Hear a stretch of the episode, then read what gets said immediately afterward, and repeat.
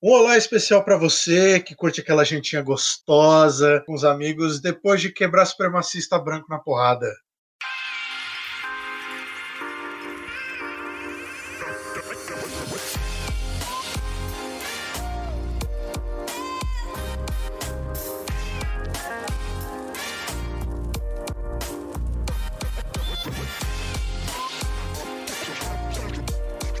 Pessoas e pessoas. Bom dia, boa tarde, boa noite, boa situação, bom Brasil para vocês.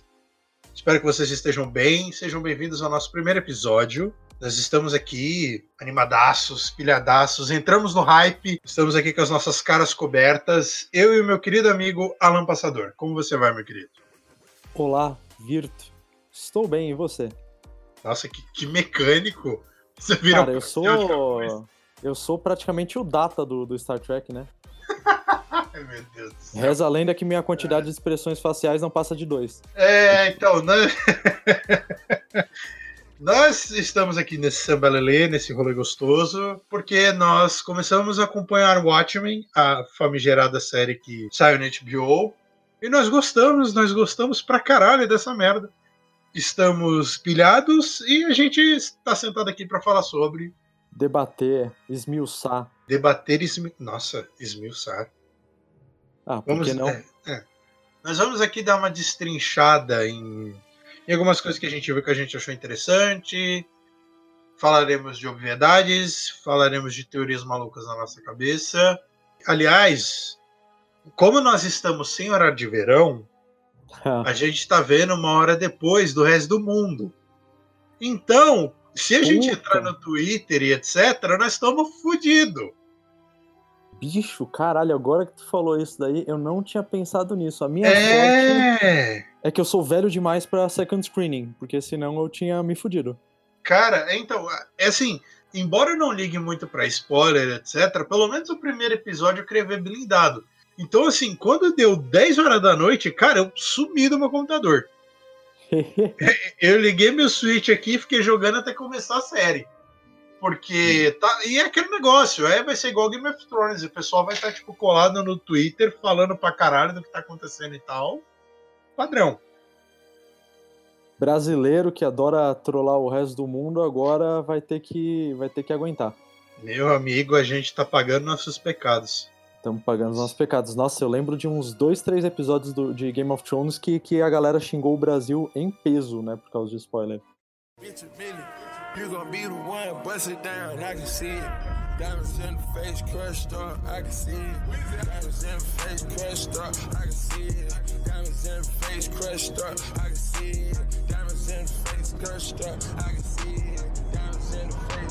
Diamonds in the face, Have a ticket for my rich spill so big. five pointers in the face, you can see it. Alan, meu querido. Diga. Qual é a sua história? Qual é o seu. É... Qual é a sua história? Meu contato. Qual... É isso. Qual é o seu contato? Qual é a sua vivência com o Watchmen? Cara, o Watchmen. É... Bom, eu adoro o Alan Moore. Eu não sei falar se o nome dele é Alan Moore ou Alan Moore até hoje. É, eu sempre esqueço de perguntar, ou se eu pergunto, eu esqueço da resposta. Eu sou muito ruim com nomes, mas enfim, gosto muito do, do trampo do cara, de verdade. Eu gosto muito de tudo que eu já vi de, de, de Watchmen. Eu gostei de ter lido. E é uma, eu sei que o material é muito rico. Porém, se eu falar que eu lembro na íntegra da história, eu vou estar tá mentindo. Eu tenho uma memória. Sabe quando você tem uma memória, tipo. memória seletiva? Uhum. Eu tenho uma memória muito seletiva em relação ao quadrinho. E Sim. aí, meu, minha forma de, de, de, me preparar foi vendo o filme, mesmo sabendo que o filme não, não, não é o quadrinho. Sim. Mas eu gosto. Eu acho que, aliás, sou uma das pessoas que fala que se diverte com esse filme. Eu gosto também, cara. É, eu tenho, tipo, eu até tava contando para você um pouco antes da gente começar aqui, eu li o Watchmen muito cedo. Uhum. E naquela época eu não tinha a cabeça que eu comecei a ter me formando como adulto e também como leitor de quadrinhos, então naquela época foi uma leitura muito mais de tipo, ah, lá os caras matando todo mundo, é um super herói muito doido e tal. Uhum. E aí depois eu fui revisitando, eu fui sempre lendo. Quando anunciaram o filme do Zack Snyder, eu já quis reler de novo. E aí depois eu fiquei um bom tempo sem ler. Aí eu só fui reler, na verdade, quando começaram aqueles boatos de uns 5, 6 anos atrás, onde a galera tá falando, ah não, agora vai, agora vai rolar a série mesmo, etc. E, e na verdade eu tô esperando, depois que acabar a série, eu vou querer ler de novo.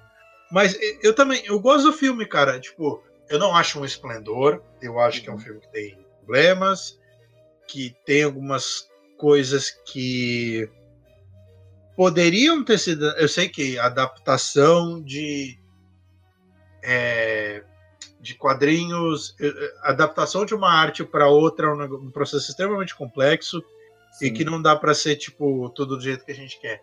Mas eu ainda tenho, eu acho que rola até uma discussão saudável sobre isso, porque é muito raro. Mas Watchmen como quadrinho, a gente pode dizer que existe um consenso de que é possivelmente a melhor história de quadrinhos não convencional da história. Ok, acho que tem gente é, que concordaria. Nesse, nesse prisma eu mesmo concordo, porque é, é uma das poucas leituras que eu acho que todo mundo deveria ter. Que, aliás, é, fica aqui um. Eu tava até dando RT nessas coisas. Logo que começou a série, é, e tava passando aqui no Brasil, tinha gente tipo, fazendo tweet ao vivo, etc. E lógico, é óbvio que um, um pessoal politizado de um certo prisma ideológico que concorda com o nosso presidente em exercício estavam falando que agora o Watchmen estava sendo politizado, estava sendo do, é, doutrinado e estava sendo tomado por esquerdismo. Então, assim, se você tá achando que a série tá indo muito politizada e que não tem, que tá cheia de crítica social, etc. Cara, esse material não é para você, eu senti dizer. Mais uma vez, assim, ó, recadinho do tio. O Alan Moore era um puta comunista, filha da puta do caralho. Comunista, louco. Então para com essa porra. Eu, desculpa, eu precisava fazer esse disclaimer. Disclaimer em ASMR. Indo agora pro, pra série, você tinha alguma expectativa? Você tinha. Você estava esperando alguma coisa? É, eu, eu já tenho anos que eu sou uma das. Uma, da, uma pessoa que sempre puxa uma conversa de forma controversa, que é que eu não acho. Eu acho que, que as pessoas focam muito em adaptação de um jeito muito próximo do que é a obra original. E eu acho que. Eu até acho que tem, óbvio, espaço para adaptações assim, mas eu acho que está no momento da gente exercer mais a adaptação como sequência do que a gente já viu ou como releitura completamente reimaginada. Concordo. Então, assim, quando eu vejo uma proposta tipo essa de, de, cara, a gente vai pegar a história dos quadrinhos e vai continuar, eu jorrei, assim. Eu fiquei em puro delírio. Eu também, eu fiquei muito aliviado. Eu fiquei muito feliz, cara. Porque é isso, né? Cê, cê, cê óbvio, é legal você ver é, animado, você ver em forma audiovisual aquilo que você leu. Tem alguma coisa que você vai dar um clique diferente, que daria uma, né? Mas, cara, tem, tem tanta coisa que tá adaptada nessa pegada assim hoje em dia, tanto que, que se, tenta seguir de alguma forma o material original, que quando você vê um negócio tentando ousar nesse aspecto, porra, é incrível. Então eu, eu fico nesse pensamento assim, eu, quando, quando eu fiquei sabendo da série, a princípio eu lembro que quando me falaram, eu ouvi direto de pessoas e não me deram detalhe, eu falei, puta merda, mas vamos fazer série agora, tipo, larga a mão, sabe? Ainda mais que eu não gostei muito do material que a DC fez, é, que a DC fez unindo o Watchmen com a DC mesmo, que eu esqueci o nome agora da, da, da história, acho que é Juízo Final, não é? Enfim, Isso. eu não gostei muito do material ali, até onde eu li. É, eu achei qualquer coisa. Tipo assim, É. não, eu não achei, tipo, nossa, que bosta, mas assim, né? É, não é, não é, não é bosta, mas tão É, é só pra tirar leite do, do- do- só pra tirar leite do negócio. né? Sim, sim. Mas aí quando eu fiquei sabendo que ia ser essa sequência, eu falei, caralho, é isso, é isso que eu queria ver. E até então, tudo bem que um episódio só, mas até então, apesar de muito confuso, dentro da expectativa. E você, meu, meu caro? É, então, eu, eu tô nesse balaio de que eu fiquei muito feliz quando anunciaram que ia ser uma série original, é, se passando no futuro e pós os acontecimentos dos quadrinhos, e também por causa de quem está escrevendo e produzindo a série, que é o Lindelof, que ele é o escritor de ele escreveu coisas que eu adoro, como Lost Uhum. e Leftovers, que é tipo, entrou para uma das minhas séries favoritas da vida. Assistam Leftovers, é uma das experiências mais surreais que você pode ter em televisão nessa década. É, é absurdamente fenomenal. Olha Eu aí. sempre, eu sempre vou militar em, em- em favor dessa série, cara. Ela é um, é um produto muito. A HBO produz muita coisa foda, cara. Sim. Mas Leftovers foi uma das coisas mais surreais que eu já assisti. Pô, Leftovers é, é deles também? É, é deles. Caralho. Olha aí Cara. a pessoa que assiste na, na locadora ilegal. É, tá vendo? Na locadora do Paulo Coelho. É, exato. Então, assim, eu tava. é, eu vi muita gente com medo e etc. E eu entendo. Eu tenho obras que eu sou muito apaixonado e eu fico com o pezinho atrás quando a gente até escuta boato e tal. Mas, assim. é, a gente chega num ponto na nossa vida, principalmente quando a gente tá velho, que a gente não tem nada a perder. Até porque se a gente não tivesse nada a perder, a gente não tinha ido assistir Esquadrão Suicida, não tinha assistido um monte de tranqueira. Então, assim, se tiver ótimo, maravilha. Se tiver bacana e der pra assistir, show. Se tiver ruim, não assiste, esquece. Finge que não aconteceu. É, Dá pra gente fazer. tem que ter um pouquinho de desprendimento, né? Senta lá e watch aí, man. Meu Deus do céu. É isso aí. Estamos aí pra contribuir com piadas de extremo mau gosto. Jesus.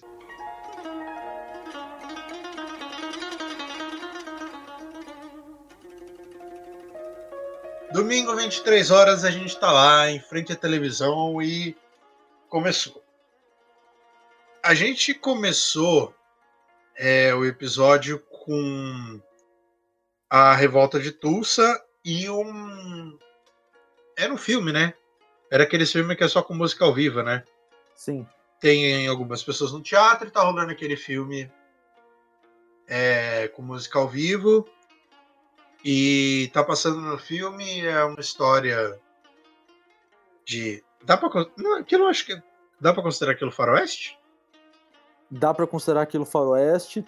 E aí no, no filminho lá, estavam contando a história do primeiro xerife negro que teve em Oklahoma. E eu é, fui dar uma pesquisada depois e tinha gente falando ao vivo no Twitter que tanto a revolta quanto a história do primeiro xerife negro são histórias reais que realmente aconteceram e que durante, tipo, praticamente a, o- o- essa centena de anos que teve aí, eram coisas que eram completamente acobertadas. A revolta de Tulsa mesmo só foi ter documentos é, históricos é, do governo e etc. liberados, é coisa de 15 anos atrás. O pessoal estava comentando no Twitter, etc. E agora é cheio de informação sobre isso. Eu não fazia a menor ideia disso, cara. Caralho, é, eu vou te falar que assim, eu sabia. Eu, eu sabia que, que houve a revolta de Tulsa, que era um fato. Agora, eu não fazia ideia de, de, de- da outra parte, da parte do xerife negro, ser, ser baseado em fato real também. E nem desse, desse background agora que você falou, de, de ter sido omitido. Curioso. É, então, o pessoal tava contando depois, tem um, um vídeo, uma entrevista do, do Lindelof falando depois que ele tava é, pesquisando material para escrever coisas, etc. E aí ele é, ficou sabendo desse, desse fato da revolta de Tulsa e aí ele começou a preparar material para disso e ele conseguiu casar. O que faz muito sentido pro, pro background que a gente tem, na verdade, na história que está se passando. Sim. Tem muita coisa que, na verdade, não está muito bem explícita, mas Revolta de Tulsa basicamente era um massacre que teve com negros feito pela por supremacistas brancos. Uhum. E ali naquela região onde a gente vê, tipo, eles correndo, fugindo, etc., era como se. Era, é, era, pelo, pelo menos foi o que eu li nos artigos, era considerada como se fosse a. A Wall Street negra, onde os caras lá, tipo, tinham comércios é, super bem desenvolvidos, a economia local lá controlada pelos negros era um negócio muito forte. Não uhum. só na cidade, como no estado e tal. Eu achei isso muito foda. É muito foda que era a situação, é, não, não um ataque em si, pelo amor de Deus. Mas eu entendi, você está falando a relevância de terem, dos supremacistas brancos terem atacado um lugar tão importante para a comunidade negra local. Sim, é. nada mais previsível do que isso, né? Uhum. E aí, com isso, a gente dá um salto pro futuro. Que é quando a gente tá. A primeira cena, na verdade, é a cena do, do cara encostando com o carro, né? Logo depois que o menininho tá lá andando na estrada e aí vem. Tá passando o carro. É isso aí mesmo? É isso aí. Que tá é, passando com o carro, o cara é, é parado, a gente vê um primeiro contato com, com um dos policiais mascarados, né? É, então, e quando a gente tava vendo os trailers, etc., a gente tinha visto as máscaras e tal, mas tinha muita coisa que a gente não tava entendendo e tal. Uhum. E até o questionamento do cara no carro e tal, é, a inversão de papéis, que no começo ela é estranha, uhum. Mas conforme a gente vai ver no episódio, pelo que já estão falando, faz muito sentido pelo background que estão dando pra gente da série. E, cara, é, quando eu vi o negócio da arma travada, aquilo foi um choque social, aquilo para mim. Tudo bem, a gente tá falando de ficção, mas a, aquilo é tão surreal. E olha que a gente acompanha ficção científica, eu sou fanático pra, por Star Wars. E para aquele negócio da arma travada precisar de autorizar de 500 mil autorizações para ela ser liberada, Aquilo para mim foi uma das coisas mais surreais que eu já tinha visto na minha vida, cara. Eu acho que esse negócio da, da arma travada toda conversa com o nosso contexto político atual, contexto político brasileiro, de uma forma muito louca. É, que eu não esperava. Eu não esperava ter isso. E eu fiquei pensando até nas, no, no, no o que, que fez chegar nesse ponto, considerando que a gente está vendo uma história que, que parte de onde o quadrinho acabou. É, eu fiquei pensando um monte de coisas sobre, sei lá, o impacto do Dr. Manhattan em tecnologia, muita tecnologia elétrica, tudo mais tal. Mas eu não. De, de um milhão de coisas que eu fiquei imaginando, isso daí é um lance que, que não, eu não tinha imaginado que fez muito sentido. Só um pulinho que a gente tem que dar. Os quadrinhos, eles terminam. É, eles terminam mais ou menos nos anos 80. Acho que é 85. Isso? não é? Isso, que é mais por aí, não é? Uhum. Então a gente. Sim. É, então a gente tem um salto aí de. 80. 34 anos, mais ou menos. 30, é, 34 anos. É, isso aí. Se a gente ainda tá com a matemática em dia, é mais ou menos isso aí. Então, assim, é, uma, é um caminhão de período que a gente. A única coisa que a gente tem certeza que aconteceu é que o Dr. Manhattan continua em Marte. Que apareceu na televisãozinha dele lá brincando de fazer castelo de areia. De Verdade. resto, a gente não tem muita ideia do que aconteceu em todo esse período de anos. Até porque a série está se passando no sul dos Estados Unidos, então ali na região de Nova York, que era onde o Paul estava comendo, etc., a gente realmente não, não sabe muito bem tudo o que aconteceu. Tirando, na verdade, assim, o que a gente sabe? Que existe uma lei é, após um, um ataque, que agora essa lei fazia com que os policiais é, protegessem sua identidade, é, uhum. visando a segurança deles mesmos, e que tinha um presidente novo, que aparentemente ele estava em favor das minorias. Isso é mais ou menos o que a série está entregando pra gente. Sim. De uma forma bem, bem, bem rasa.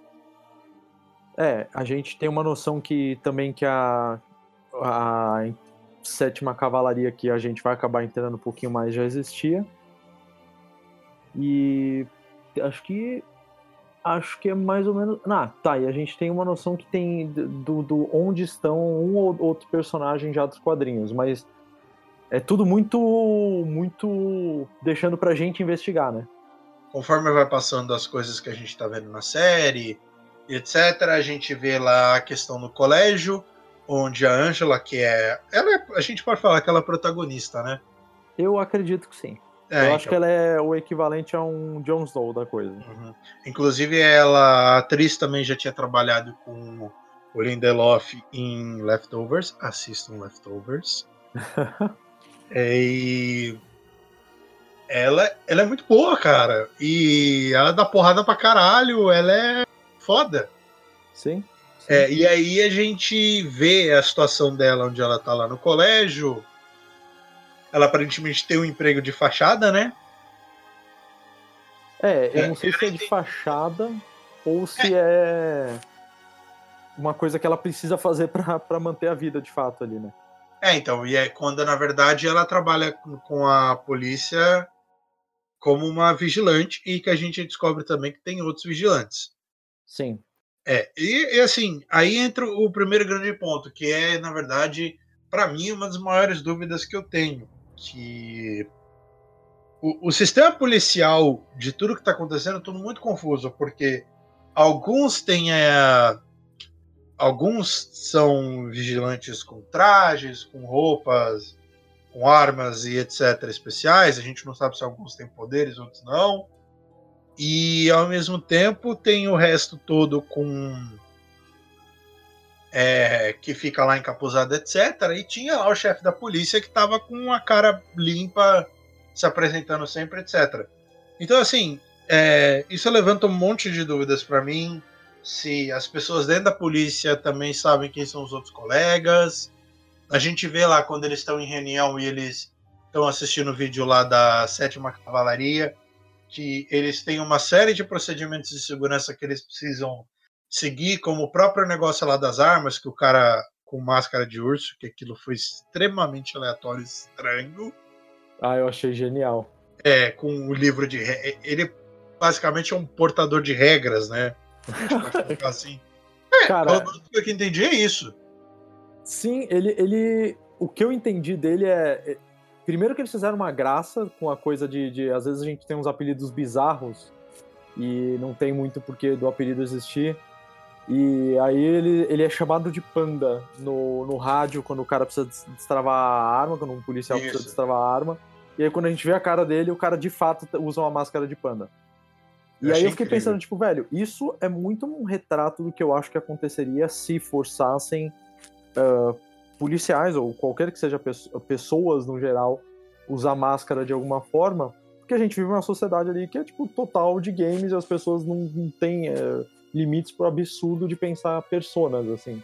Uhum. Então eu acho total possível um policial virar e falar assim: ah, cara, então eu vou ser o panda. É. o, pior é que, o pior é que faz sentido, cara. Isso que eu, eu vou ser o Swordsman 9000. E aí, então, aí a gente vê que tem uma série de questões de ah, é, que eles estão libera as armas, não libera, proteção, como é que faz isso, como é que faz aquilo. E a gente, óbvio, a gente vai ter mais respostas lá para frente. E aí eles citam que isso tudo, na verdade, é consequência do. Qual era o nome do massacre lá? Que foi o primeiro grande ato dessa sétima cavalaria, que eles mataram um monte de policiais Uhum. E pelo que eu entendi, isso que fez acontecer do pessoal usar as identidades, etc. Eu não lembro o nome exatamente do, do que aconteceu do fato, você lembra? Não, cara, pior que não. Mas é, mas foi isso. A sétima cavalaria, é. que são esses caras com máscara de Rorschach, é, fizeram algum atentado contra a força policial e aí decretaram essa lei de, de é, funcionários da, da justiça, pessoas da, da, do, da parte de, de, proteção ali da, da, da justiça tinham uhum. que, que, proteger a identidade. E as Lula, hein? Cara, as Lulas, eu vou te qual, falar. Qual a sua teoria sobre as Lulas, velho? Cara, então, eu sou louco das teorias, né? Então, Mas manda isso, ver. Esse, pior que essa é a uma coisa que eu olhei e eu falei, velho, eu não sei. Eu não faço a menor ideia. Não, não Cara... consigo imaginar. Se tem duas coisas que eu não consigo imaginar, é a parte da Lula e a parte das baterias de relógio. Então, é... a... eu procurei na internet, eu procurei entrevista, eu procurei o caralho a quatro. Não tem nenhuma explicação oficial ainda sobre a questão das chuvas das Lulas. Então eles provavelmente vão explicar isso na série. A minha teoria é que quando o, o Azimandias é, transportou a Lula para Nova York, ele transportou através de um buraco dimensional, certo? Ok. E como a gente sabe que aquilo teve uma série de coisas cagadas, que não foi nada certinho, foi tudo feito aos trancos e barrancos, uma zona do cacete, existe a possibilidade de ter se mantido um, um buraco dimensional ali na região dos Estados Unidos. E aí faz com que isso tenha feito uma alteração na atmosfera. Eu não sei exatamente qual região das, das feras onde tem o processo da que faz chover, etc. Desculpa, a gente. É, isso nunca foi meu forte no colégio, então vocês vão perdoar. Mas, enfim, a minha teoria é essa: que é, o, o, buraco dimensional com o negócio da Lula, etc., fez uma alteração ali no nosso sistema climático e que agora faz com que esses bichinhos fiquem chovendo. Aliás, lá no, na cena lá do colégio tem um pôster da, da teoria das lulas. Eu achei isso uma, um easter egg interessante. Porque para mim aquilo era só um detalhe. Tipo, só uma gracinha que eles estavam fazendo. E aí, quando começou a chover Lula, eu falei, ah. Mas elas dissolvem também, o que é muito bizarro, né? É, sim. Eu, cara, assim, ó, vai, você falando, eu, eu lembrei que. Não sei se você sabe, né? Mas existe de fato um, um, um fenômeno de, de. Principalmente de peixe chovendo, né? Não. É, pois é, teve, teve caso. Eu não vou lembrar direito se o lugar. Eu acho que foi Tailândia. Mas é. E acho que teve no Brasil também. Mas basicamente o que aconteceu foi: tem mini tornados que se formam em cima de, de, de algumas regiões de água e jogam os animais para cima. E aí as pessoas acabam vendo essa chuva de, de, de peixes, assim, de, de animais. Acabou acontecendo em vários lugares do mundo, assim, momentos separados, né? Cara, que doideira. Pois é. Com certeza tem um documentário disso, velho. Deve ter. Em algum lugar. Depois, depois, se você achar alguma coisa desse negócio aí, me manda que eu coloco no, nos links do podcast, velho. Mano, pode deixar. É... E aí, enfim, é, essa é a teoria maluca que eu tenho. E aproveitando que a gente falou no diabo, o homem tá vivo, hein? Cara, o homem eu, está vivo. Eu fiquei na dúvida se era ele, mas eu acho que faz sentido. Acho que faz sentido de ser sim. É, não, é ele mesmo. É, isso é confirmado. Ah, é confirmado? Que, é, confirmado. É o Jeremy Irons fazendo. Porra, o, foda. O Ozymandias. Cara, achei que ele casou tão bem com o personagem. Eu acho o Jeremy Irons tão bom. Ele tem, não, ele, ele é tem a cara de louco que ele não bate bem das ideias e tal. E aí a gente vê. Você viu que no bolo mesmo tem uns desenhos de Lula, né? Sim, tem um, tem um. Como se fossem os tentáculos é. ali, as ventosas, né?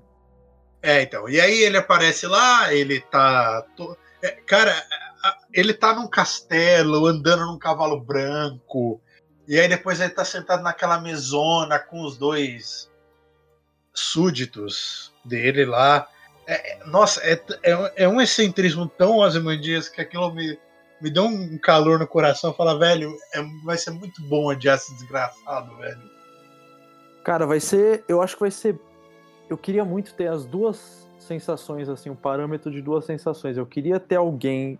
Eu vou tentar achar alguém que não leu nada para ver como é que a pessoa vai reagir ao desenvolvimento desse personagem e comparar com, com o, a relação que vai ser a minha ou de qualquer outra pessoa que, que leu. Uhum.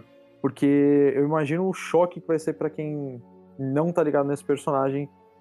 Porque vai ser uma reação diferente, né? A pessoa não tem aquele, aquele background de, de pensar, puta, esse cara. A, a gente foi enganado, né? No quadrinho. A gente viu uhum. ele como herói primeiro e depois viu ele se tornar um vilão.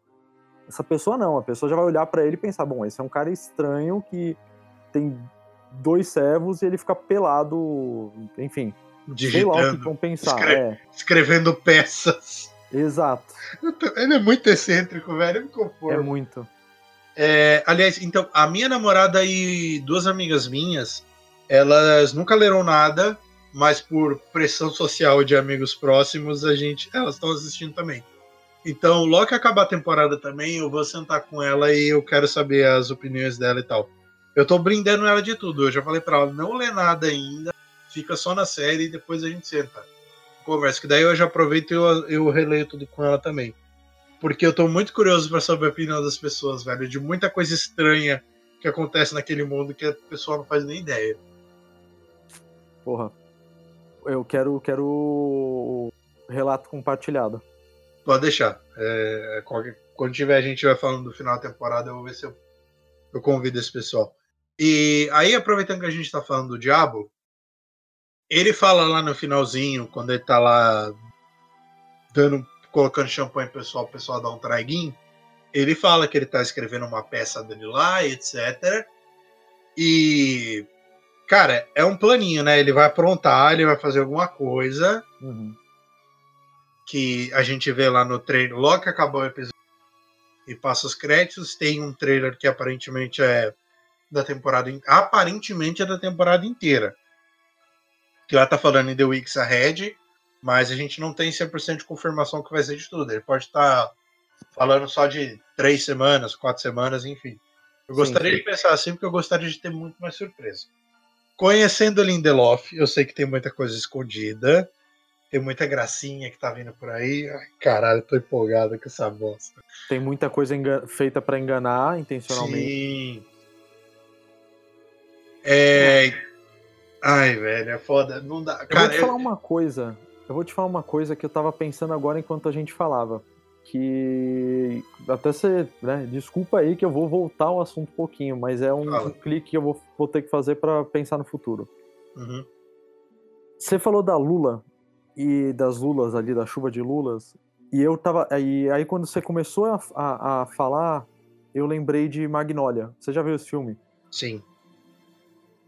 Cara, Magnolia, para quem não sabe, mas enfim, eu não vou entrar muito, mas é um, é um filme bem brisa e ele tem esse momento icônico, icônico de uma chuva de sapos. Eu acho que é só sapo, não lembro se tem algum outro bicho junto. Eu acho que é só sapo, sim. E, cara, eu lembro de ter lido alguma coisa sobre, sobre como esse momento é, ele, ele é para marcar uma transição sem volta e como ele é para marcar um, uma, um, um raciocínio inverso do ver para crer. É, em vez de ser uma coisa de ver para crer, ele, ele é crer para ver, assim, é, tipo trazendo a coisa do poder da crença, do poder do, do, do acreditar. É, falei de uma maneira muito enrolada, muito subjetiva, mas o ponto que eu quero trazer aqui é: será que essa chuva, essa chuva aí vai, tá trazendo um pouquinho do que vai ser aí para frente, do que é o, um raciocínio de, de mudar, de talvez o plano dos Mandias seja mudar a perspectiva das pessoas? Então, é, lá no trailer que a gente vê no, no do episódio, ele mesmo lá, ele tá narrando alguns acontecimentos lá, e ele tá falando que ele quer é, mudar as pessoas, eu não lembro se era mudar ou controlar alguma coisa assim, através do medo. Ah, verdade, que ele fala que ele é. precisa de uma arma mais poderosa do que qualquer bomba atômica. É, ele... que é o medo, é. Isso, isso, exatamente isso aí. Então, nesse sentido, eu não. Então, é justamente por isso que eu acho que o negócio das lulas em si não seja algo controlado por ele. Eu acho que seja só a consequência daquilo que ele fez. Porque, até porque convenhamos que seria uma coisa muito pequena e que, tipo, considerando que o cara tá no. no meio do nada, andando de cavalo e fazendo as coisas dele lá, e que a gente, tipo, a gente vê que ele tá bolando alguma coisa nova, eu não sei se faria muito sentido ele tá, tipo, a, só fazendo chuva de lula pra encher o saco dos outros. Não sei. Cara, faz sentido.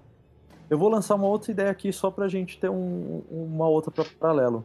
Hum. EC, ele faz essa chuva para que para não deixar as pessoas esquecerem o que aconteceu. Hum... É quase como se fosse uma, um, um, simbolismo, é tipo, as pessoas nunca se esquecerem, tá sempre presente a, a, aquele evento que teve a lua e que matou um monte de gente. Ok. Hum, faz sentido. Não tinha parado pra pensar. Ai, caralho. Tá, mais uma coisa aí. Tá, nesse, não, nesse sentido faz sentido. Nesse sentido faz sentido. Jesus, coisa horrível. É, normal. É, é... Então, cara, bota aí no saquinho de teoria porque é uma boa também.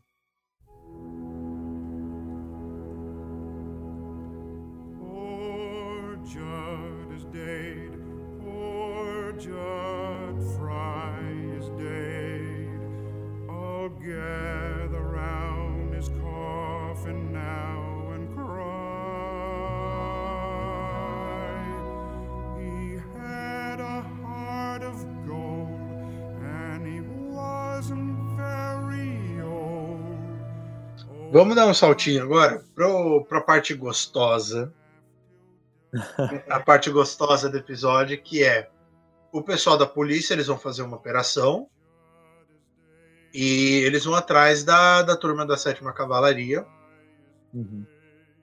E aí eles vão atrás exatamente porque eles descobrem que o pessoal da sétima cavalaria tá roubando dados, né? Eles estão com informações, estão com alguma coisa, não eles pegaram e aí justamente porque eles estavam mexendo em coisa que eles conseguiram informação. É algo assim, não é? É, o, do que eu entendi, do que eu tô lembrando, eles estavam com acesso à informação de, de identidade de vários policiais. Isso, isso, isso aí, isso aí. O, é, o negócio, só aproveitando o gancho, a, a, questão da tecnologia nessa série tá um negócio muito engraçado, porque você vê que a galera usa pager, então, a gente vê que, ao mesmo tempo em que teve é, a adoção de algumas coisas modernas, ainda mais se a gente for considerar o mundo como era em 84, 85, no final do quadrinho. Para cá, teve coisa que seguiu mais ou menos o passo normal de como a gente está hoje, e teve coisa que eles mantiveram, coisa da década passada, retrasada, etc é, o, a questão dos pages, eu até acho que na verdade é uma questão mais de segurança e tal, porque é de gente que tá trabalhando na polícia e tal. É, o que eu imagino. É, de não rastrear e etc. Mas você vê que tem algumas coisinhas que estão meio atrasadas. Acho que é. essa é a palavra certa. Cara, a forma que eu vejo, na verdade, é que isso daí é uma realidade tópica nesse sentido. Não, não é só na, no, no, no fato de ter heróis. Sim. Né, tudo mas distópica no sentido de tipo, como as coisas desenvolveram a partir do Dr. Manhattan, toda, todo o desenvolvimento tecnológico que ele promoveu. É. é, até porque a gente também não sabe se isso é uma coisa específica lá da cidade ou se é uma coisa geral. É, sim, verdade. É, então. E aí os caras vão lá, a Angela entra no. consegue entrar no lugar. É, começa a encher um monte de cara de porrada, e aí alguns caras que ela tem, um cara específico, na verdade, que ela tenta conter para fazer interrogatório, etc. O cara toma um, um remedinho, que na verdade, assim, Veneno. eu não quero entrar, eu não quero ser muito político, mas assim, é, supremacistas brancos que tomam é, remédios para poder morrer envenenado e não ser entregue, parece muito uma turminha do barulho que fazia altas coisas absurdas durante a Segunda Guerra, assim. Eu não vou falar quem é, porque senão vão achar que eu tô sendo muito político.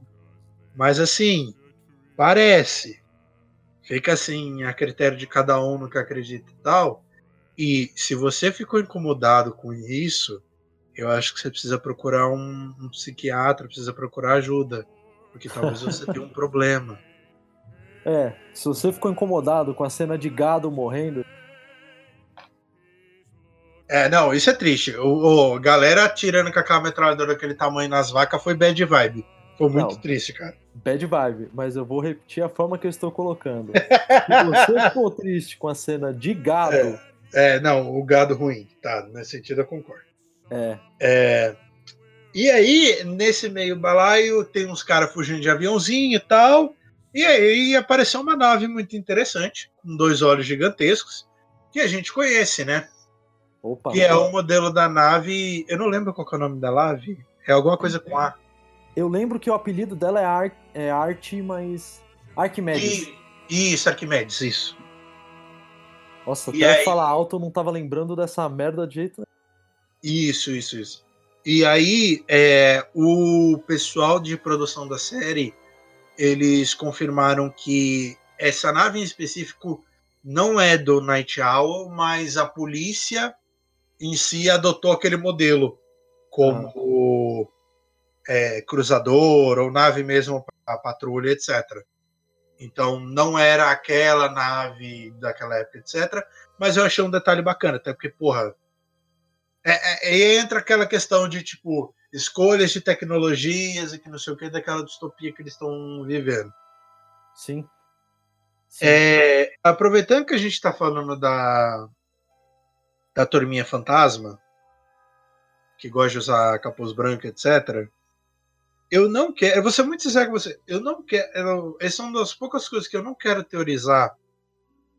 É referente ao fato deles estarem usando máscara de Rorschach. Hum. Porque eu sei que tem muito. É, eu sei que.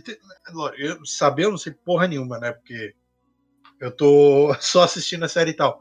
Mas a gente percebe que tem muita coisa que tá mal contada ou que a gente não faz uma ideia que foi o que aconteceu nesse espaço de 30 e poucos anos que a gente está falando. E que fez a gente. Fez a gente não.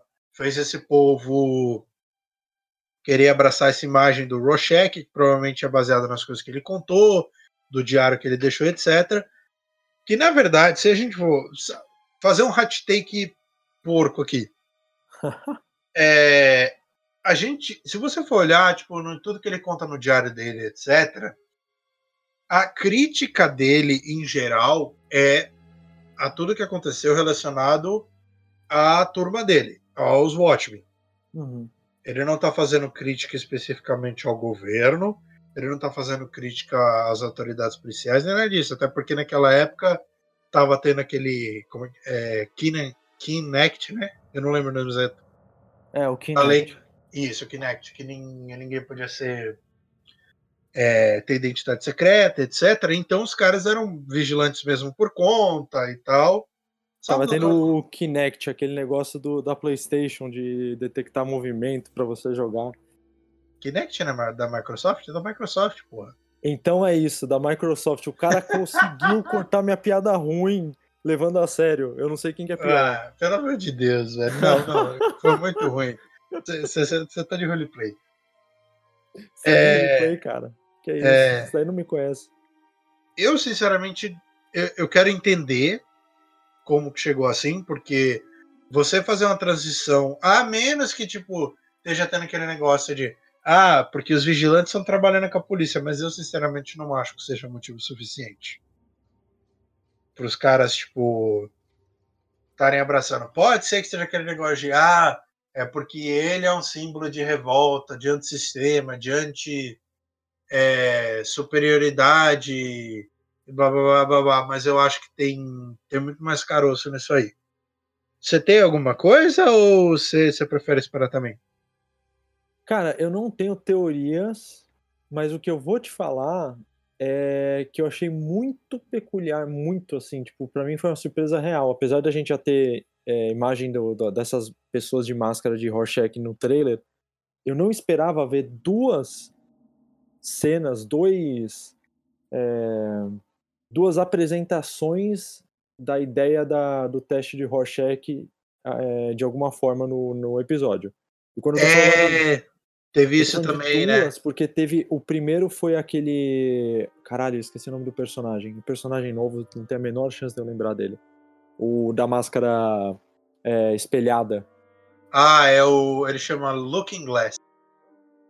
Então você tem o Looking Glass, que também tem um nome emblemático. É, é para mim faz uma referência, pelo menos sonora ali, a, a Alice através do espelho, que é um, um livro de, de, de, onde você tem um personagem em autorreflexão. Uhum. É, até porque a máscara da psique da pessoa. É, até porque a máscara dele é toda espelhada e tal, né? É toda espelhada. E ele, aquilo ali, de alguma forma, o que ele faz ali naquela, naquele, aquela salinha móvel dele, é um teste de Rorschach. Sim, total. Porque o teste de Rorschach nada mais é do que o quê? É, é uma apresentação é, a apresentação de uma imagem ou de uma informação é, ambígua para testar como a pessoa organiza aquela informação. Uhum. E eu uhum. fiquei pensando assim, as duas coisas. Primeiro, o, o fato desse cara, esse personagem, Looking Glass, trazer uma resposta tão, tipo, ele falar com tanta certeza do que o outro tá pensando tudo através de um teste desse, que é quase uma crítica, tipo, a metodologia de, de pensar na cabeça, como as pessoas pensam, sei lá, eu tô viajando muito, mas Sim. em como as pessoas pensam, é, constroem uma, uma visão do outro. E por outro lado, você ter vários indivíduos mascarados que a gente a princípio é induzido a pensar neles como criminosos, como supremacistas brancos e tudo mais, uhum.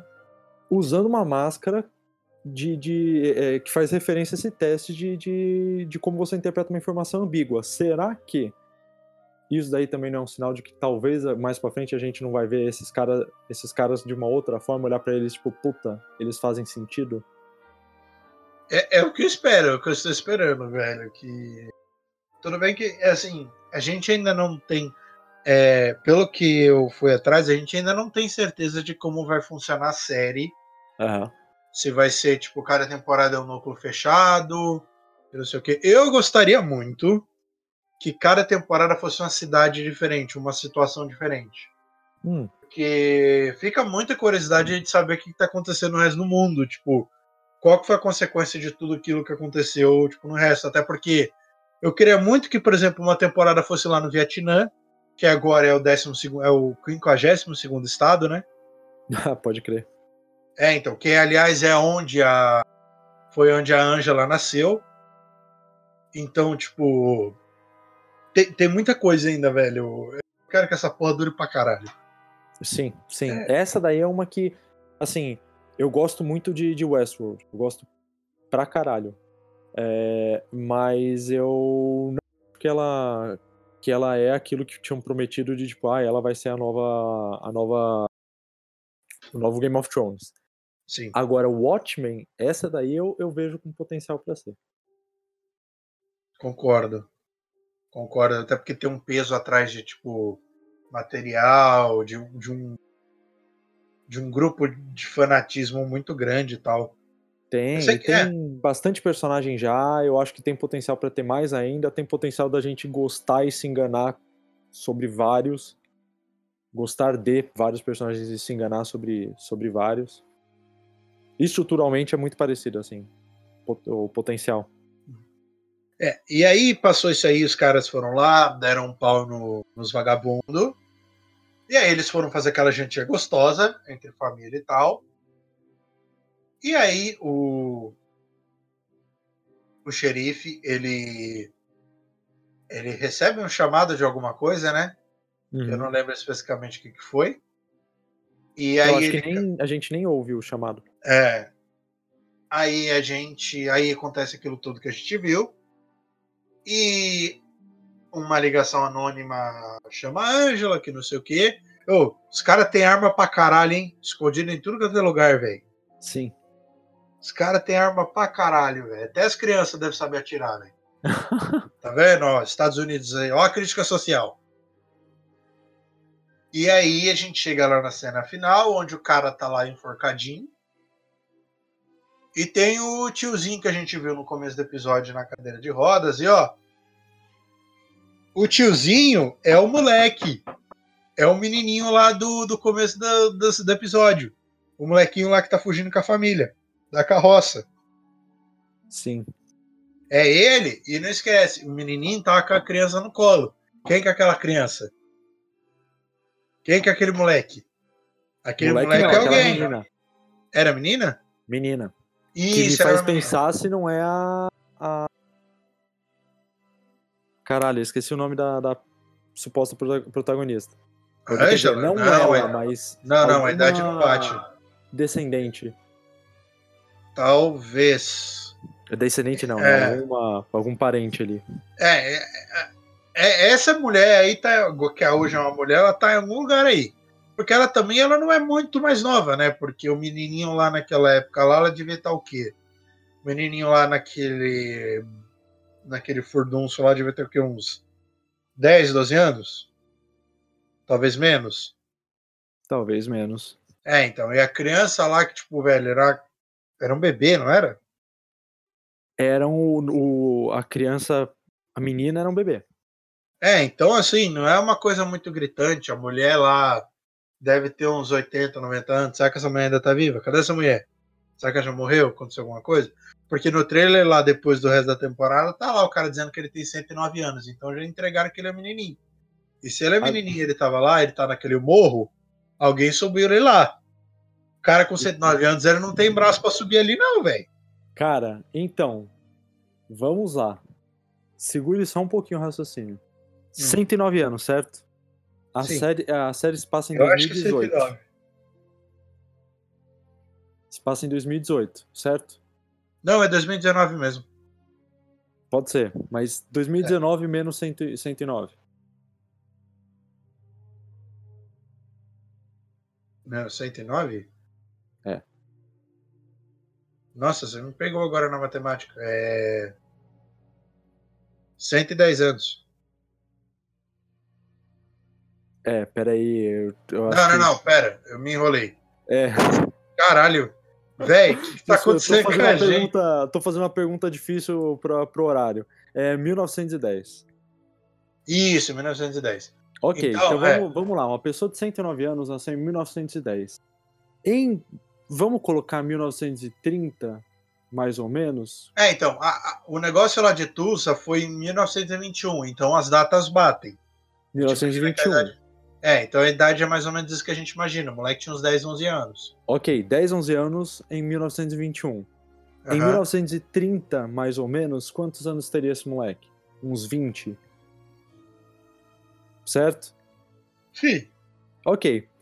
É, Quem que era um. Que época que eram os Minutemen? Que, é com- que, que foi formada a equipe dos Minutemen? A primeira equipe de herói, pra quem não sabe, a primeira equipe de herói ali reconhecida da- do universo de Watchmen. Puta, você me pegou agora. Década de 30, quase década de 40. É, era 37, 38, né? 37, 38.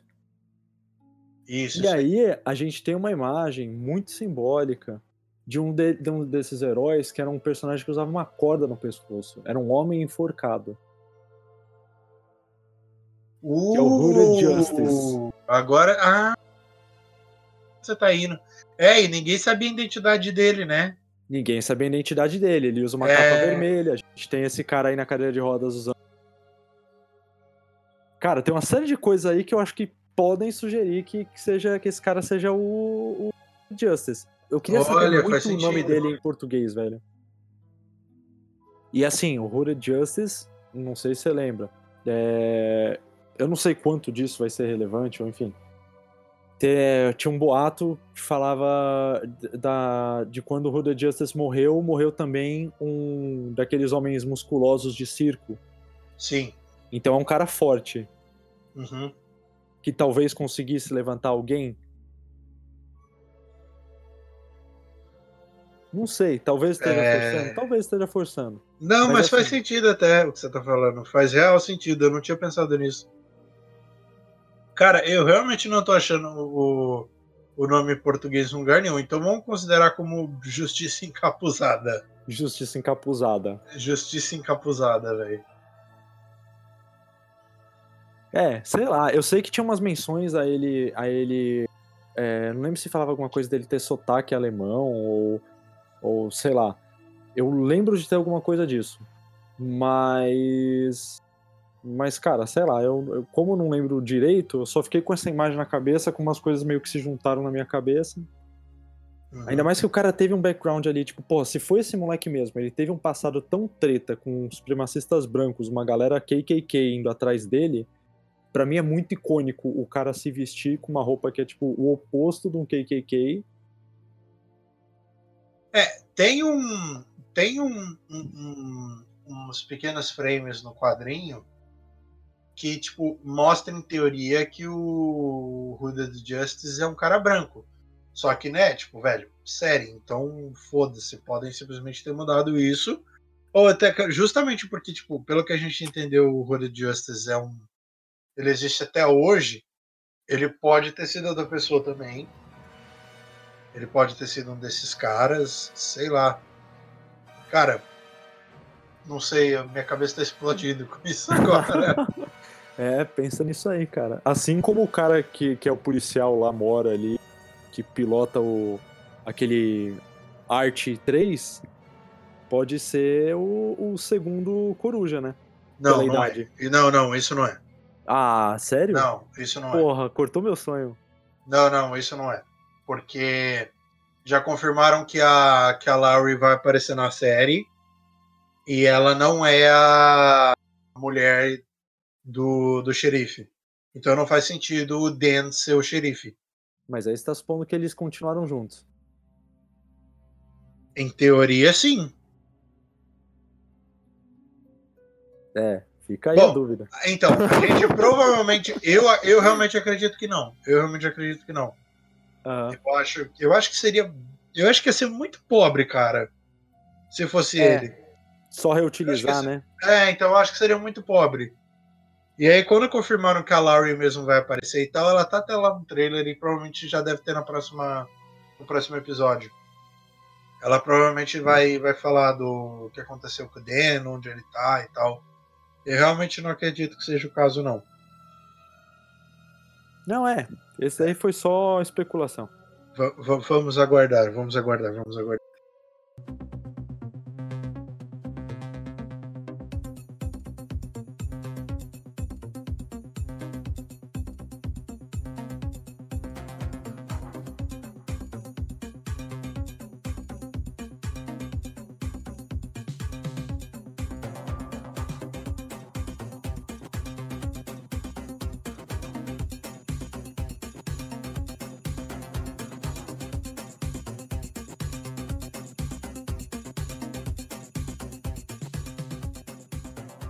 Episódio bom, hein?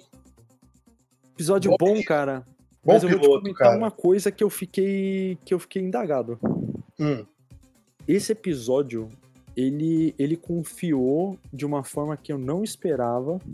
E eu não, não vou opinar se isso é bom ou, ou ruim por enquanto, mas ele confiou de uma forma que eu não esperava em deixar o público sem entender merda nenhuma.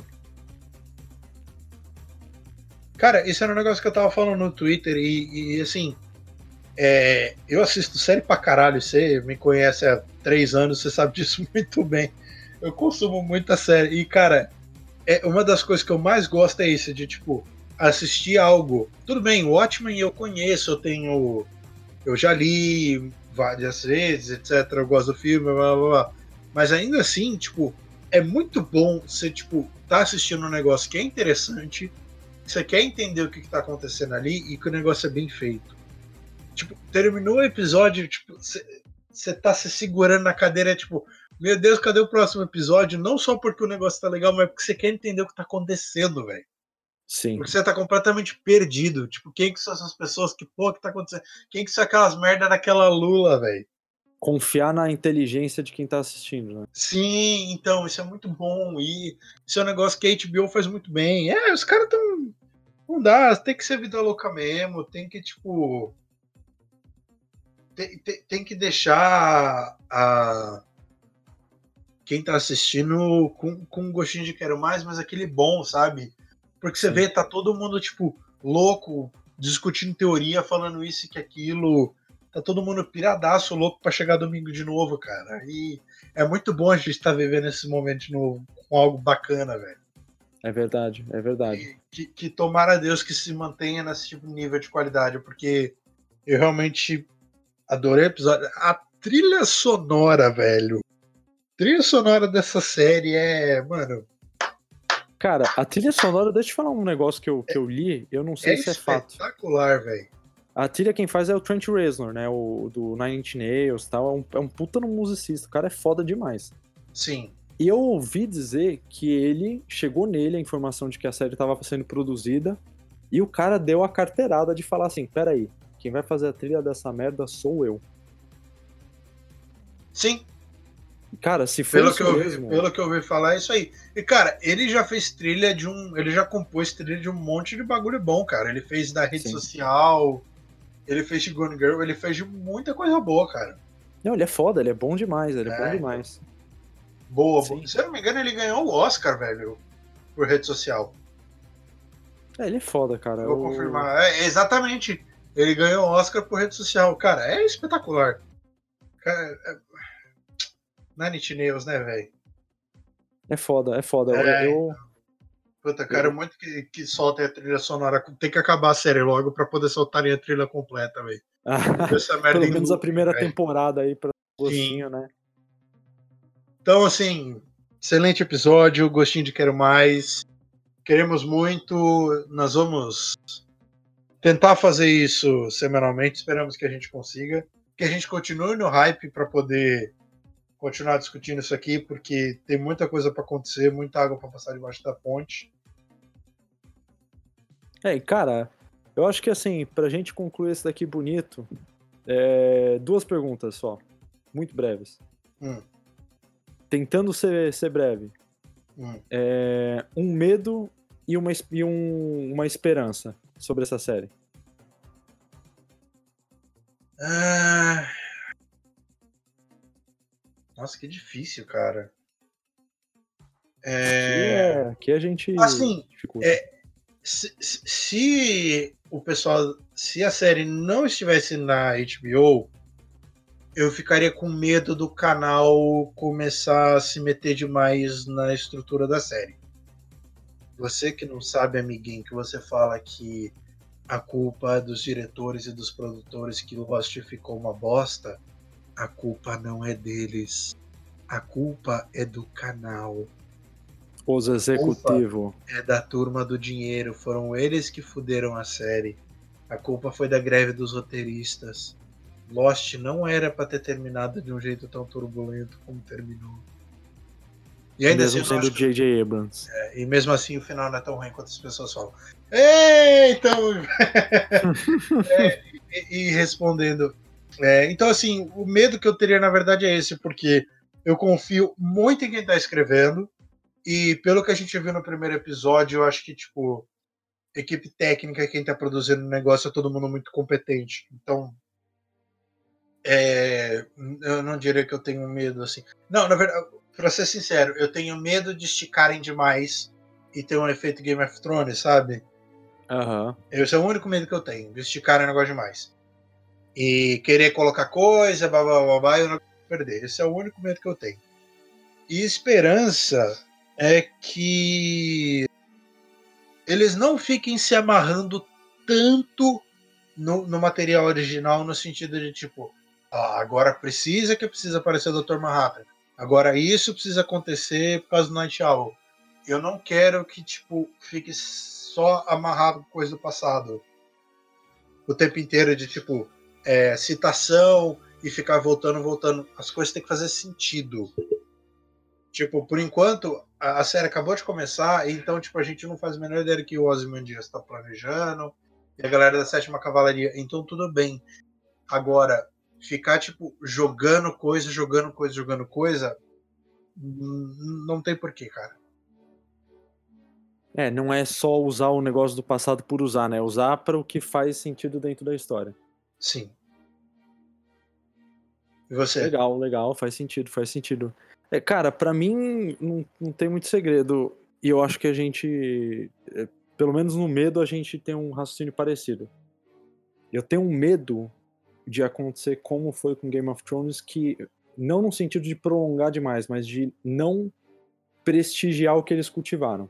Game of Thrones, assim como, como essa daí tá parecendo fazer agora no começo, como Westworld é, meio que tenta fazer, uhum. tentou acreditar na inteligência do público, mas não prestigiou a nossa inteligência, tudo ou tudo que, que é, induziram a gente a pensar no longo do processo.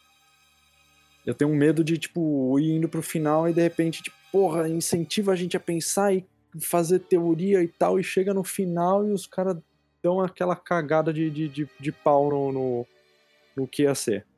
Uhum. Esse é o medo. É, Agora, eu tô muito esperançoso, e isso independe do, do sucesso é, no final da série. Eu acho que se a série tiver uma primeira audiência, uma primeira temporada, duas temporadas muito boas, já já é possível chegar no que eu vou falar, que é ela incentivar outras é, cabeças ali de, de executivo e tal a, a, encarar mais a possibilidade de, porra, vamos fazer uma continuação do negócio famoso, vamos fazer uma adaptação que seja é, uma releitura completamente diferente. Vamos fazer, mano, sei lá, vai fazer o porra do Batman medieval, tá ligado? Nossa. Sei lá, eu chutei qualquer um, mas tipo, sabe? Sai do, do, do só vamos fazer releitura do personagem como ele sempre é, de alguma forma, ou só fazer aquela, uma daquelas histórias que todo mundo, tipo, mano, vai um pouquinho diferente, sabe? Cara, é... a gente tá vendo com ótimo agora, lógico, tem, tem água pra para passar pela ponte, mas, cara, você pega a Preacher, que foi feito pelo pessoal da FX, cara, Preacher é uma série excelente, velho.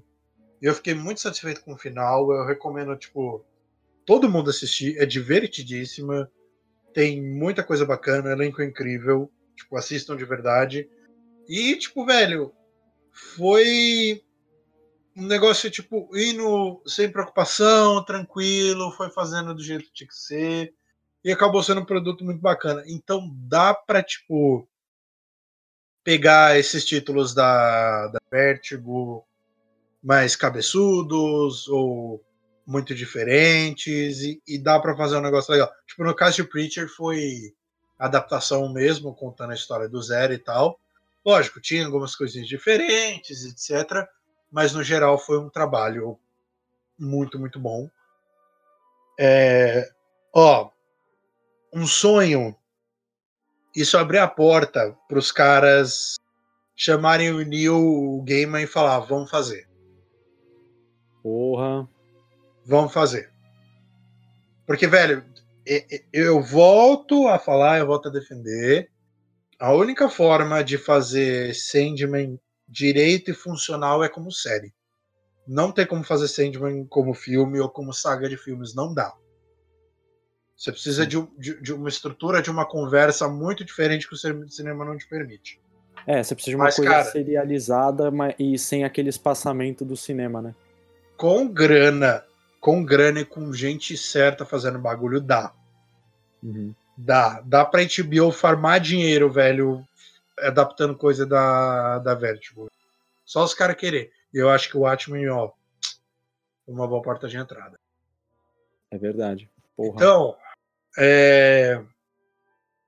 Meus queridos e minhas queridas, cachorros, gatos, diversos animais, espíritos e seres é, onipresentes que estão aqui conosco, esse podcast estará disponível em todos os feeds possíveis. Se você estiver nos ouvindo pelo Apple Podcasts, deixa aquela notinha bacana pra gente. Tem muita coisa diferente, tem muito conteúdo bacana que a gente está planejando. Você está ouvindo isso aqui em primeira mão no nosso primeiro episódio. Nós estamos aqui estreando a Central Metagene de Podcasts, então fiquem ligados. É, redes sociais, etc. E é isso. Um abraço, um beijo. Deixa aqui o meu meu querido afago para vocês. E tchau.